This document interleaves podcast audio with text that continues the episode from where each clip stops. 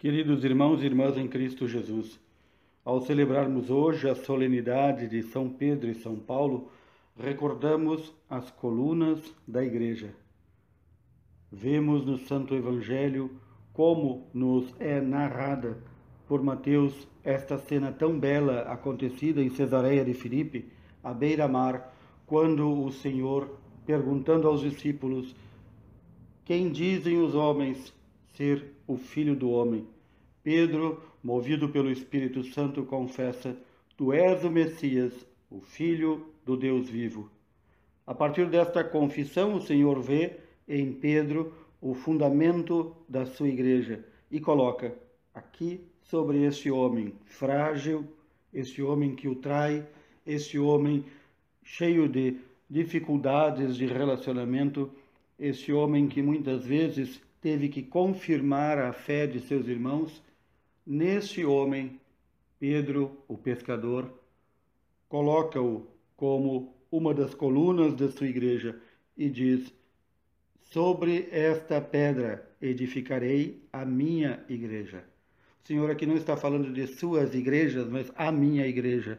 Ou seja, o poder que eu recebi de meu Pai, eu agora transmito a ti, Simão, filho de Jonas, que doravante será chamado Pedro, será chamado Pedro, e sobre esta pedra edificarei a minha igreja, e nem o poder do inferno poderá nunca vencê-la. O Senhor mais ainda dá as chaves do reino dos céus, dizendo a Pedro: Tudo o que tu ligares na terra será ligado nos céus, e tudo o que tu desligares na terra será desligado nos céus. O Senhor se utiliza desta também belíssima imagem das chaves. A chave como o símbolo maior da potestade do poder. Este poder que o apóstolo Pedro transmite a seus sucessores e transmite aos sacerdotes da igreja o poder de ligar e desligar, de perdoar ou não perdoar. Tudo isso o Senhor confiou a um humilde homem, um simples pescador.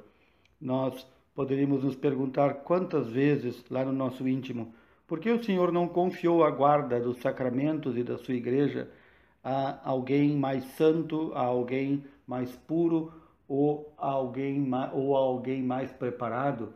E nós nos recordamos daqueles nossos irmãos que estão acima de nós em grandeza e santidade, os santos anjos. Mas o Senhor decidiu confiar aos homens. Este é um mistério da misericórdia do Senhor, nos conhecendo a nós e a nossa fragilidade. A segunda coluna que vemos no dia de hoje, São Paulo já pronto para ser derramado em sacrifício, segundo as suas próprias palavras, já pronto para a sua partida, depois de haver pregado em todos os povos que pôde o Santo Evangelho, ele diz: O Senhor me libertará de todo mal. Para quê? Para me salvar para o seu reino celeste. A ele a glória pelos séculos dos séculos. Este Senhor justo juiz, como nos diz Paulo, dará naquele dia, não somente a mim, mas também a todos que esperam com amor a sua manifestação gloriosa, a coroa da justiça. Por isso, São Paulo, mesmo conhecendo as suas fragilidades, mesmo dizendo eu sou o menor dos discípulos, nem mereço ser chamado de discípulo. São Paulo Vendo a si mesmo, diz: Eu, que sou um abortivo, fui chamado a fazer parte dos apóstolos. E por isso também toma este nome, Paulus, o Pequeno. Este Saulo, perseguidor dos cristãos, um homem valente na sua fé judaica, conhecedor profundo, quando é tocado na, estrada de Damasco, então, não em si, mas diante de todos os problemas da sua vida, diante de todo modo como vivia, ele vai caindo. E aqui há umas demais imagens desta beleza, desta queda. Cai no caminho para Damasco, caem-lhes as escamas dos olhos mais adiante após a sua cegueira. E quantas coisas foram caindo na vida de São Paulo para que ele fosse entendendo: eu que perseguia, eu que tinha ordens de matar, eu que tinha ordens de prender a esses cristãos. A quem eu perseguia na realidade, como me disse o meu Senhor? Eu perseguia a ele, porque quando se persegue a igreja do Senhor, se persegue o próprio Senhor, porque o Senhor e sua igreja são um único corpo. São Paulo, consciente das suas dificuldades e suas fraquezas, vai dizer: Eu combati o bom combate, eu completei a corrida, eu guardei a fé. Deus nos ajude que nós também possamos dizer isto ao final da nossa vida, porque sabemos, como São Paulo bem nos ensina, que a vida humana é um combate, mas ainda a vida de um cristão, um verdadeiro combate. Mas nós não tememos como o homem comum, como o homem que não crê em Deus. Nós cremos no Senhor e por isso nós dizemos: Comigo engrandecei ao Senhor Deus, exaltemos todos juntos o seu nome. Todas as vezes que o busquei, ele me ouviu, e de todos os temores me livrou, como nos diz o Salmo 33. O anjo do Senhor vem acampar diante daqueles que o temem e o salva, sempre. Assim vemos também neste, nesta leitura quando São Paulo está preso. Assim vemos também Pedro preso, aprisionado para dar satisfação aos judeus e, ao, e aqueles que perseguiam a fé cristã. Pedro, libertado pelo anjo, chega aonde estão os seus irmãos e eles não creem que é Pedro. Creem que talvez seja uma imagem de Pedro ou estão aqui variando ou vendo alguma coisa e, diz, e Pedro diz: Sou eu mesmo. O Senhor me libertou através de seu anjo. O Senhor me enviou o seu anjo para me libertar do poder de Herodes e de todo o de tudo aquilo que o povo judeu esperava. Quantas vezes nós também precisamos esta libertação, não só daquelas estruturas, lugares, coisas, situações da nossa vida que nos afastam do Senhor, mas quantas vezes precisamos desta libertação que somente o anjo do Senhor é capaz de fazer chegar até nós, porque o anjo do Senhor sempre está diante do Senhor, sempre executa as suas ordens e suas obras. E nós também contamos com a ajuda do nosso anjo da guarda, que está aqui ao nosso lado nesse instante, para juntos louvarmos ao Senhor Deus. Mas não nos esqueçamos, este anjo do Senhor que nos livra de todos os temores, de todos os males, como nos ensina o Salmo, ele acampa, ele faz morada junto àqueles que temem o Senhor, que tem o respeito, a veneração e a adoração devida.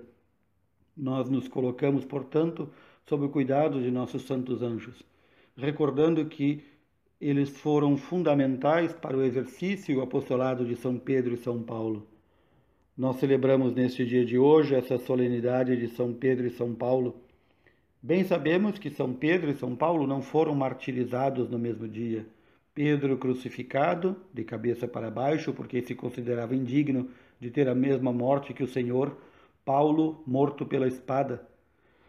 Este pregador, Paulo, que também combatente, combatente do bom combate. Por isso prefigurado tantas vezes, colocado nas imagens, nos ícones com a espada na mão, não só porque foi seu instrumento mar... com o qual ele sofreu o martírio, mas também porque ele foi o pregador, a palavra de Deus é esta espada afiada que toca, cinge, divide tudo aquilo que não está de acordo com a vontade de Deus. Estes dois, essas duas colunas da igreja, nós celebramos na mesma data, bem como nos ensina Santo Agostinho. Embora tenham dado a vida pelo Senhor em épocas e datas diversas, esses dois constituem, Pedro e Paulo, um único evangelho, o Evangelho de Cristo. E este Evangelho, podemos dizer, queridos irmãos e irmãs, é o Evangelho que deve ser lido não só na pregação, não só nos milagres que fizeram em nome do Senhor, mas também na sua vida, nas suas vidas. E aqui, quando digamos, dizemos suas vidas, queremos dizer também na misericórdia que o Senhor teve com esses dois nossos irmãos. Pedro, o príncipe, o primeiro dos apóstolos, Paulo, o pregador, de todas as nações, que eles, em unidade que temos com o Santo Padre, queremos nesse dia hoje recordar do Santo Padre o Papa, que continua o ofício de São Pedro, para confirmar-nos na fé.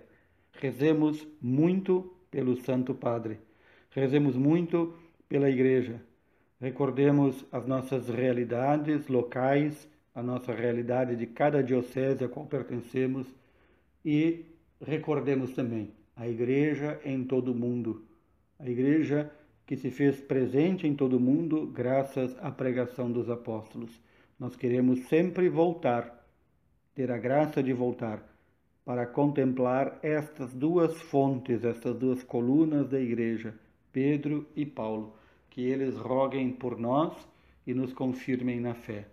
Louvado seja nosso Senhor Jesus Cristo, para sempre seja louvado.